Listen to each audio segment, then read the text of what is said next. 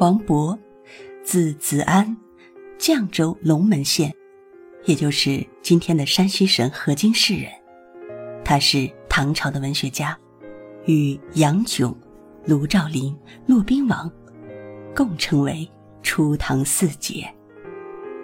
他的《海内存知己，天涯若比邻》，至今依然引用来表达最深厚的友情。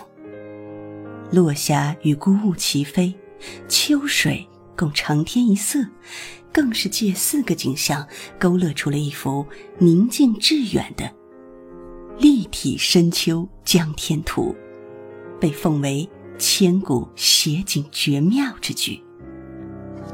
王勃的诗文构思啊，非常巧妙，用词瑰丽英迈，而且文气畅达。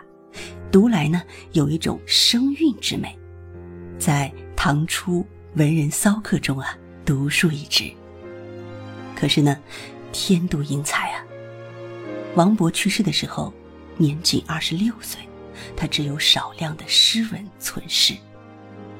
永徽元年（六百五十年），隋末时期的经学大儒王通的孙子出生了，而这个人就是王勃。幼年时期的王勃，才六岁就展现出了不一般的聪慧。王勃才华早露，自十二岁起便有跟随曹原在长安学习医术。当时的他对于《黄帝内经》《周易》等已经都有涉猎了。或许是两年离家的生活，使王勃对生活有了不一样的感悟。王勃啊，开始有了新的目标和人生理想。龙朔三年，也就是六百六十三年，王勃从长安回到家乡，积极的寻找入仕的机会。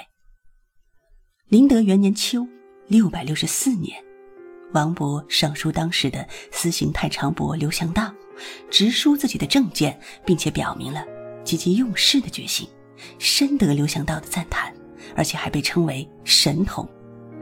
当时的王勃只有十四岁。那么，后来的他又经历了什么？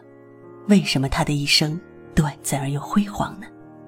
下集我们接着聊。